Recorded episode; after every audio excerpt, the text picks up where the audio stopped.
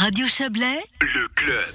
Et justement, les pharmaciens vaudois souhaitent prendre euh, la vaccination. Ils disent prêts à prêter main forte dans la campagne vaudoise et ceci dès que possible. Mais selon eux, ils ne sont pas assez pris en considération par le canton ou la confédération. Alors qu'en pharmacie, on vaccine depuis des années contre la grippe notamment. Et on va en parler avec vous. Christophe Berger, bonsoir. Bonsoir.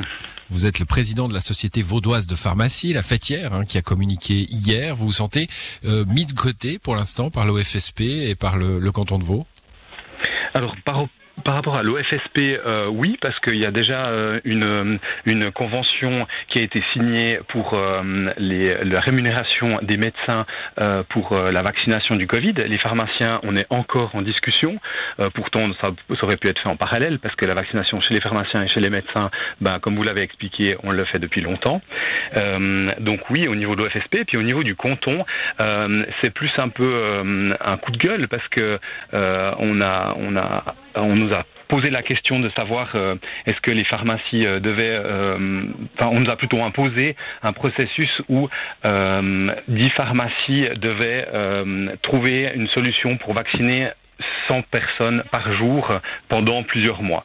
Mmh. Et, euh, et, là, nous, on a fait plutôt une contre-proposition en disant on peut aller beaucoup plus rapidement parce que c'est vrai que euh, ça, ça, demande des, des, structures en plus, ça demande des, des problématiques au niveau euh, administratif, au niveau structurel, au niveau logistique. Puis nous, on dit on a aujourd'hui plus de 100 pharmacies dans le canton qui vaccinent. Si chaque pharmacie vaccine 10 personnes par jour, on atteint exactement les mêmes objectifs. C'est viable pour nous dans nos structures. On peut très bien absorber ces 10 vaccins par jour. On peut ouais. continuer à faire du testing, etc.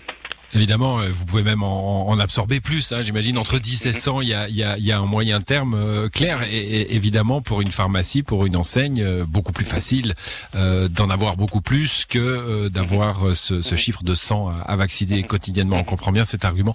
On, ce qu'on comprend pas bien, par contre, hein, c'est bah, une sorte de priorité absolue à vacciner le plus vite possible, le plus de monde possible. Et puis, bah, une frilosité à ouvrir des centres, enfin en tout cas des délais.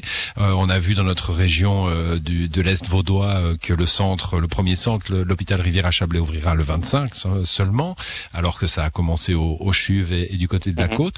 Co comment comment comprenez-vous vous cette espèce de de schizophrénie entre l'urgence d'un côté et puis la prudence de l'autre? Euh, bah, enfin, Je sais pas si c'est de la prudence d'ailleurs, hein, c'est peut-être ouais, juste alors, la, la, la façon de pouvoir le faire ou pas.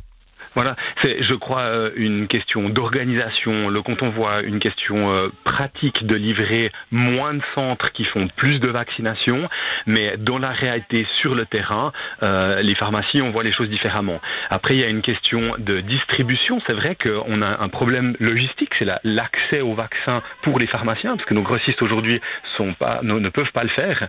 Euh, par contre, ben, chaque pharmacie a un, un, un système de livraison. On pourrait utiliser nos propres livreurs pour, euh, pour s'approvisionner en vaccins. Euh, la chaîne du froid euh, travaille avec des médicaments qui doivent rester au frigo, c'est quelque chose qu'on sait faire. On, peut mettre en place une logistique par rapport à ça. Donc nous, ce qu'on on aimerait apporter des solutions.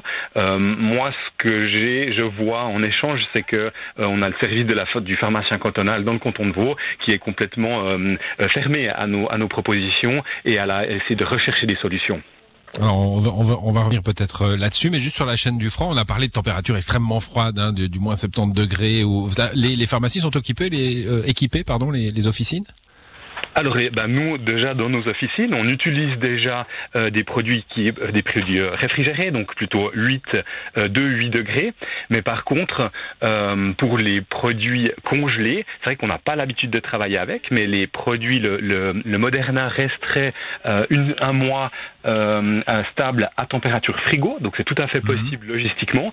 Et puis, on a fait la proposition à la fin de l'année, la Société vaudoise de pharmacie a fait la proposition, on a dit, on est prêt à acheter des congélateurs pour les mettre soit dans toutes les pharmacies, soit dans certaines pharmacies qu'on sélectionnerait, et puis participer à la gestion de l'approvisionnement et, et le, la gestion logistique tout en gardant cette chaîne du froid à moins 20 degrés. Alors ça, demande des défis, mais c'est possible. Et puis au niveau de la chaîne du froid, euh, de plutôt température frigo, ça c'est quelque chose qu'on fait tous les jours. Tous les jours, on reçoit des produits frigo et on sait maintenir la chaîne du froid.